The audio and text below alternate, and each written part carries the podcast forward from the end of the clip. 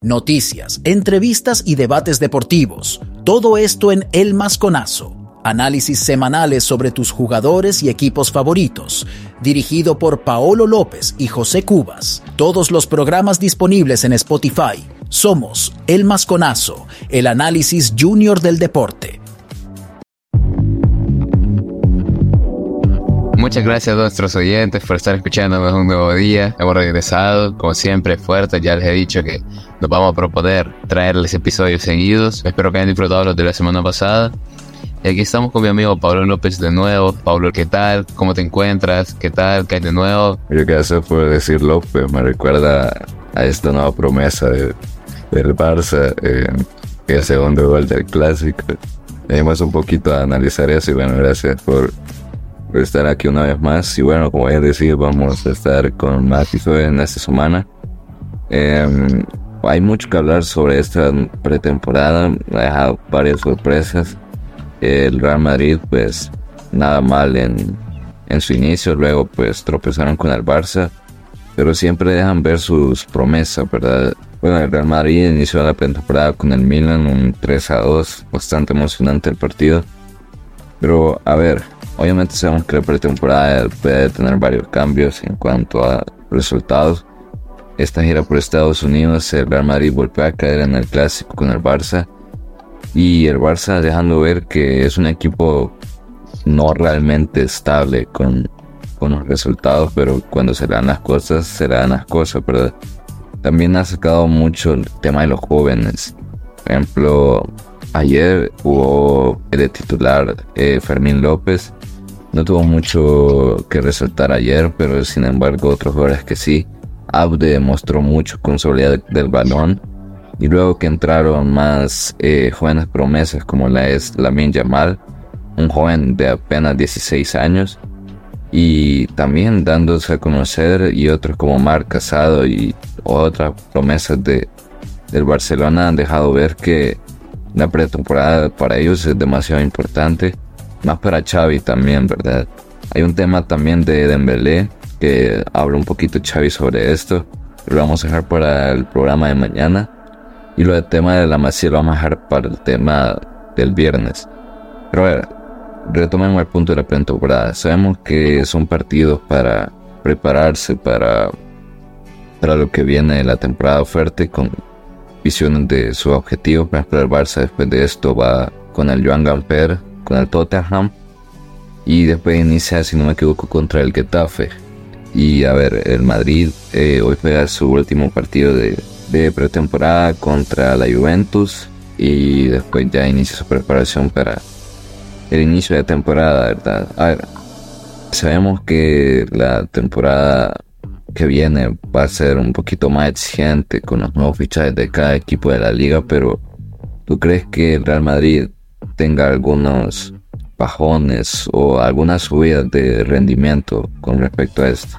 Bueno, Pablo, la verdad que eh, la exigencia hacia el Barcelona y el Real Madrid siempre es muy alta. Y bueno, sobre todo sabiendo lo que, puede, lo que son capaces de hacer estos equipos, sabiendo que tienen la responsabilidad de dejar la vara alta en todas las competiciones que juegan pues la verdad que la presión siempre es la misma y siempre se va aumentando, ¿verdad? Creo que es muy raro que disminuya. Eh, incluso, incluso con el Barcelona, que con poco dinero exige a la gente por buenos resultados.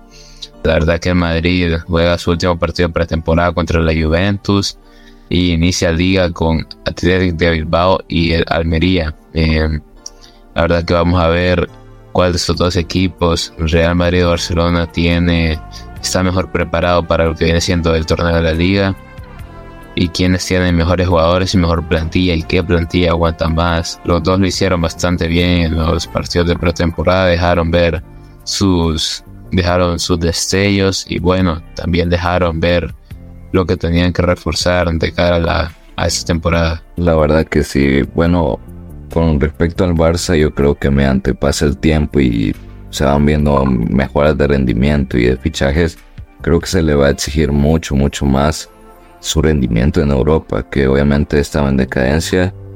Por ejemplo, hoy estaba viendo un programa de ESPN, un análisis de, David Peterson que decía que si el Barça vuelve a fracasar en, en Europa va, va a bajar mucho su, ¿cómo decirlo así? Su nombre como equipo grande entre los equipos de Europa y yo creo que puede llegar a ser verdad, pero o sea, tampoco es que sea tan catastrófico. Obviamente estamos en 2023 y la última Champions del Barça fue en 2015, pero tenemos que también aceptar que hubo bastantes complicaciones por parte directiva y así. Pero yo creo que este año el Barça, aunque se debería de hacer una mejor actuación en Europa y no volver a llegar a Europa League o por lo menos llegar a cuartos de, Champions League, dando a conocer sus mejoras, ¿verdad? Y también sus jóvenes que creo que los podría dar a destacar más que todo en la liga. Y bueno, a ver, creo que con el fin de pretemporada que va a tener hoy el Real Madrid, se va a concentrar más en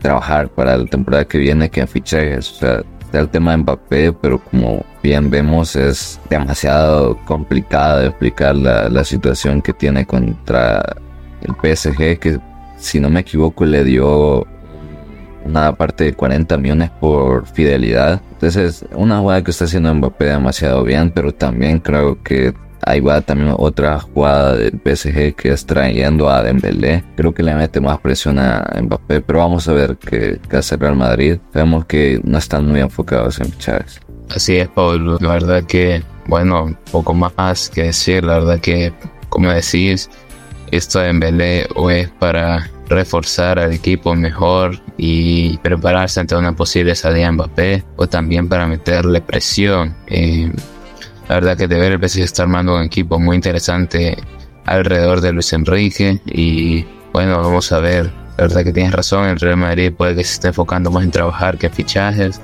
pero bueno, de ver conforme va pasando los días y antes de que inicie la liga. La verdad que sí. Bueno, eh, dejamos este programa hasta aquí. Hemos tenido varias novedades eh, este día miércoles sobre el tema de Belé. Vamos a hablarlo un poquito mejor mañana y bueno, muchas gracias Roberto por otra vez estar aquí y a ustedes también a la audiencia, gracias por estar con nosotros. Nada más que decir, gracias Roberto. Gracias Pablo, gracias a nuestros oyentes por escucharnos una vez más. Nos vemos en el siguiente episodio.